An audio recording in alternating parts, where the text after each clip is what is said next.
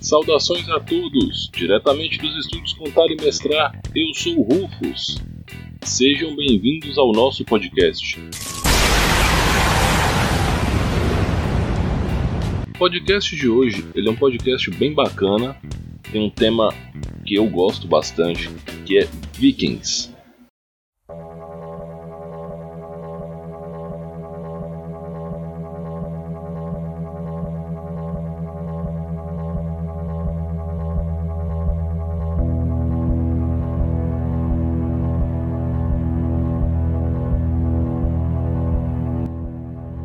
O tema foi sugerido pelo nosso apoiador Gian. E se você é um apoiador do Contar e Mestrar, você está tendo acesso a esse podcast pelo menos um mês antes da sua publicação para o grande público. E se você faz parte do grande público e quer ter acesso a um podcast antecipado por mês, ajudar a decidir pautas e várias coisas desse tipo, considere dar uma passada lá no nosso Catarse, catarse.me barra contar e mestrar. Dito isso, vambora! Vamos começar pelo termo viking. Senta que lá vem a história.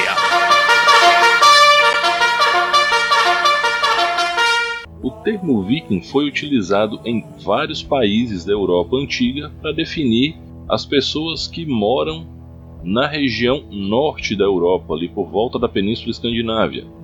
Finlândia, Dinamarca, Suécia, aquela quebrada ali em cima. A palavra viking ela foi escrita já de muitas maneiras diferentes, já que ela apareceu em várias línguas, desde o russo até o português arcaico. É importante dizer que os vikings nunca se referiram a si mesmos como vikings.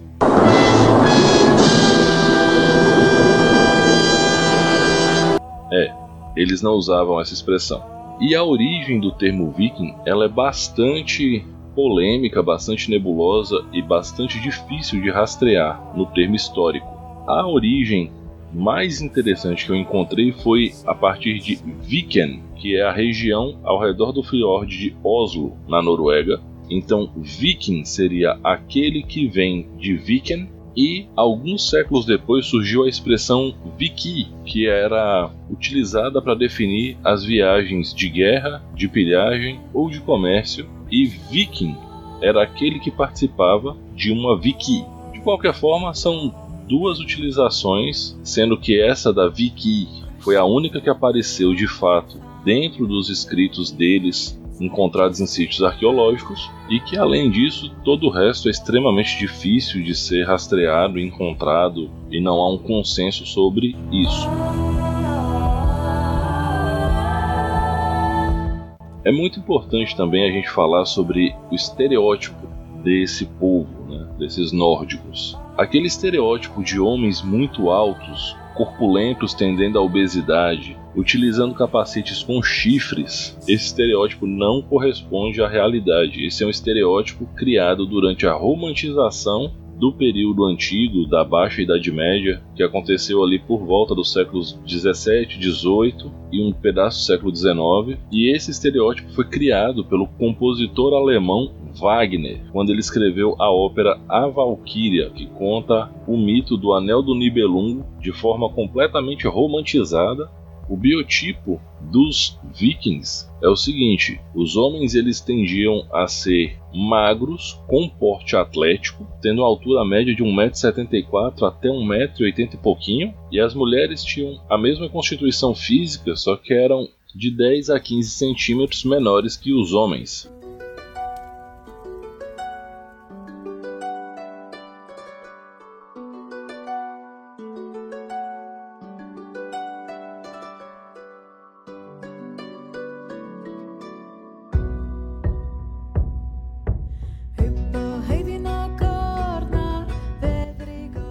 Muito comum encontrar descrições baseadas em estereótipos não correspondentes à realidade, onde a sociedade desses povos nórdicos seria completamente baseada na barbárie, na violência e na guerra. E isso também não é nada correspondente com a realidade. Eles não se ocupavam da guerra todo o tempo. Todo guerreiro viking, ele tinha uma profissão fora da ocupação guerreira.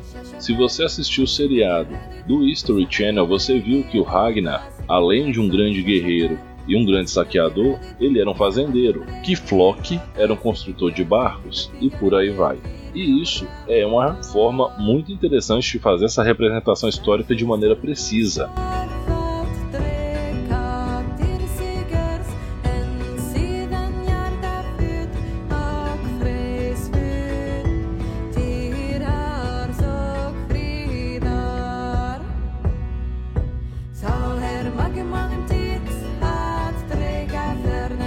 A sociedade dos vikings ela era muito interessante para a época em que ela ocorreu. Alguns institutos civis que demorariam a aparecer para o resto do mundo já estavam presentes lá. Entre eles, a possibilidade de mulheres ocuparem cargos de liderança, funções guerreiras e outros pontos. A divisão de tarefas dentro da comunidade dos nórdicos, ela era muito mais baseada na capacidade e menos baseada no gênero.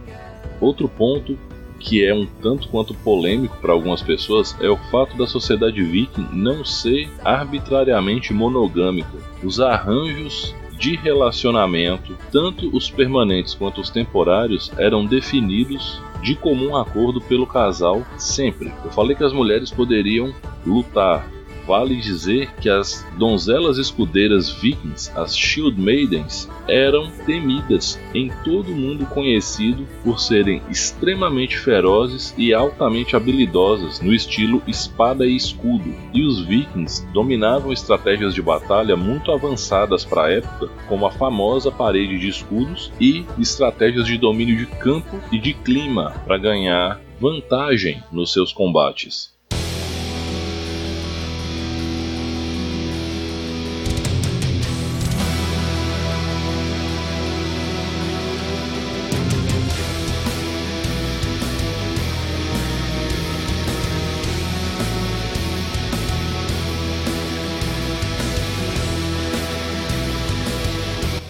Ponto muito interessante e muito relevante dos vikings é a qualidade dos navios que eles faziam e a habilidade que eles possuíam quanto navegadores. Eles navegaram do norte da Europa até a Rússia, até a China e por toda a extensão do Mar Báltico. Eles fizeram navegações intrafluviais né, do mar para os rios continente adentro, nas regiões da Holanda, da França, da Alemanha, e eles contornaram a Europa no sentido oeste até chegarem na Espanha em Portugal, que na época eram califados de controle dos turcos e alguns outros povos islâmicos, e deram a volta, chegando até a região que hoje é Israel e algumas regiões da África. Em navegações rumo ao extremo oeste, eles cruzaram todo o Oceano Atlântico e chegaram à América, pelo menos alguns séculos antes de Cristóvão Colombo. Tinham uma rota definida e, sazonalmente, vinham até a costa do Canadá para negociar ou guerrear e tentar colonizar com os nativos locais.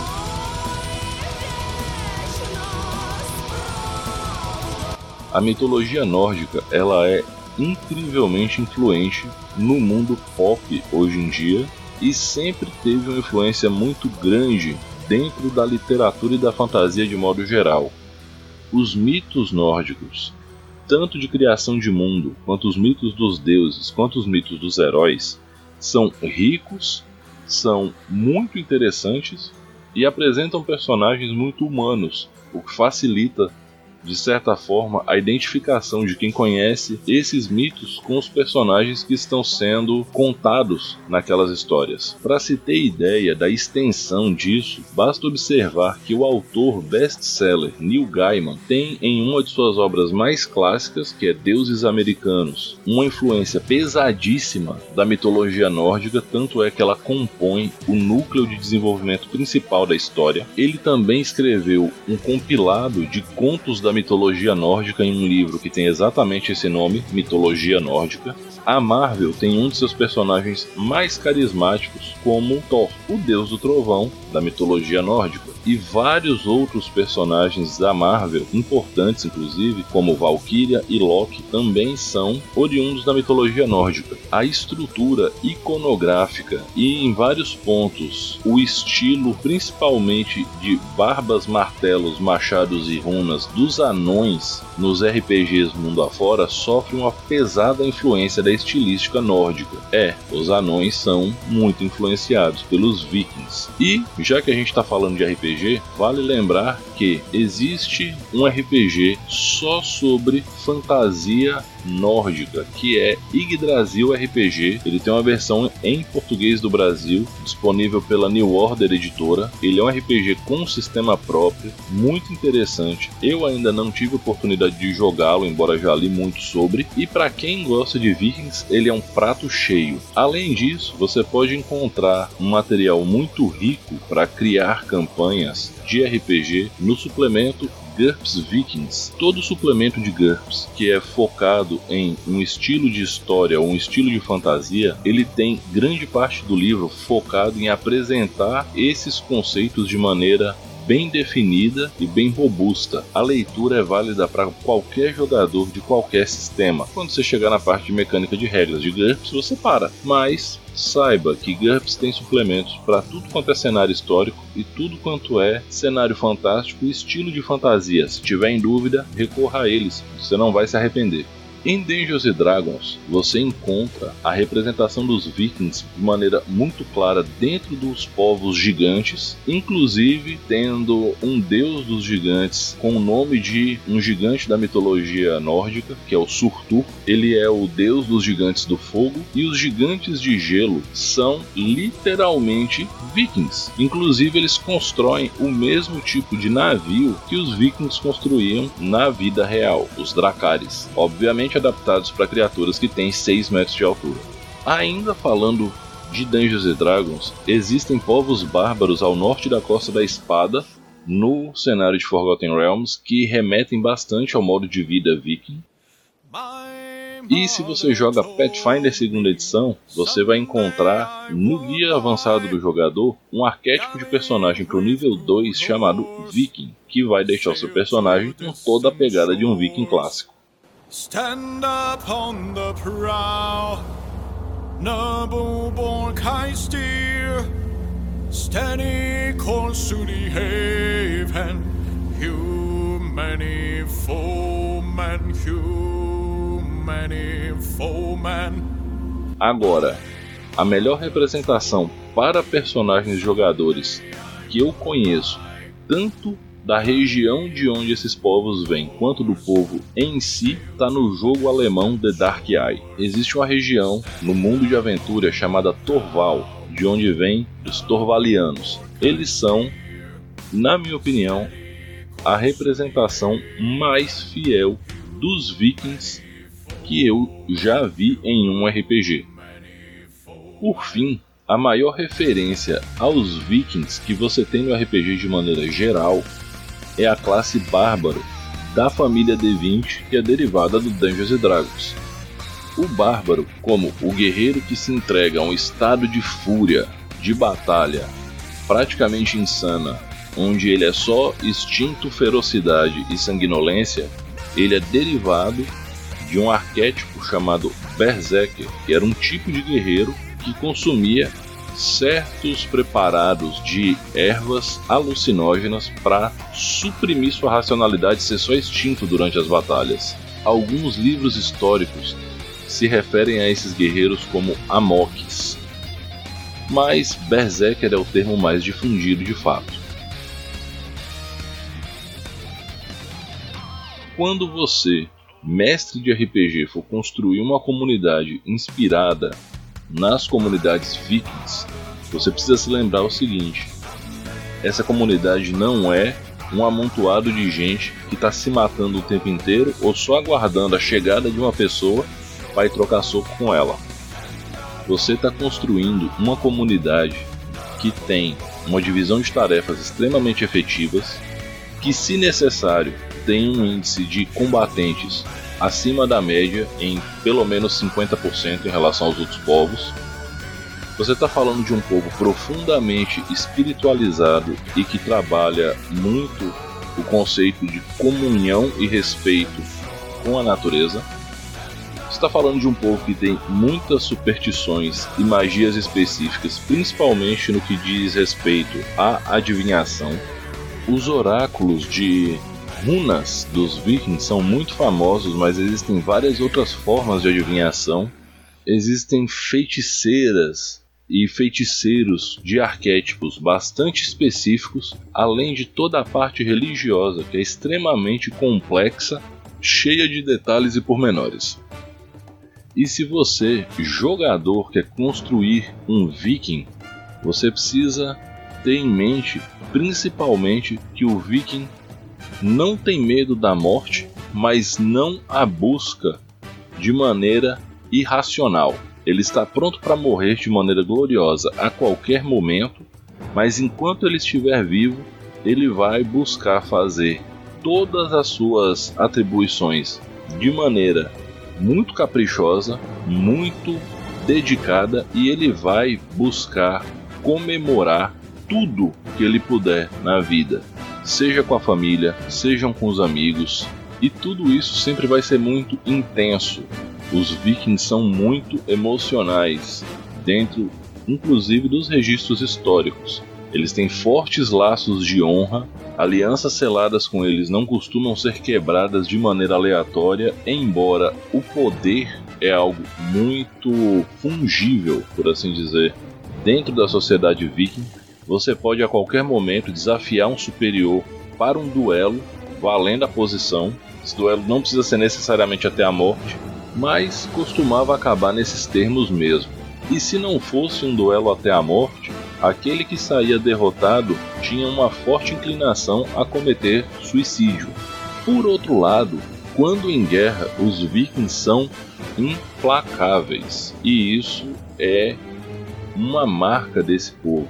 Despertar o ódio de um viking é despertar o ódio de vários deles. É a mesma coisa de você cutucar um vespeiro, uma caixa de marimbondo, uma colmeia. Só corre, porque deu ruim para você.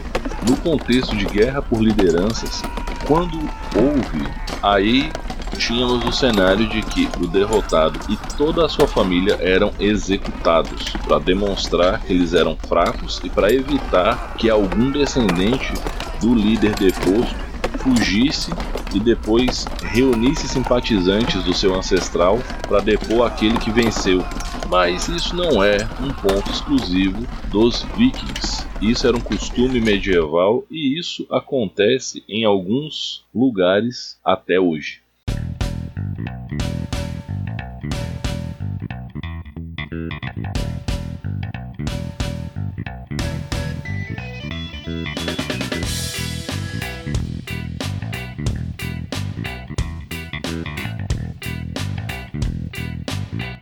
Bom, pessoal, eu acho que tá bom.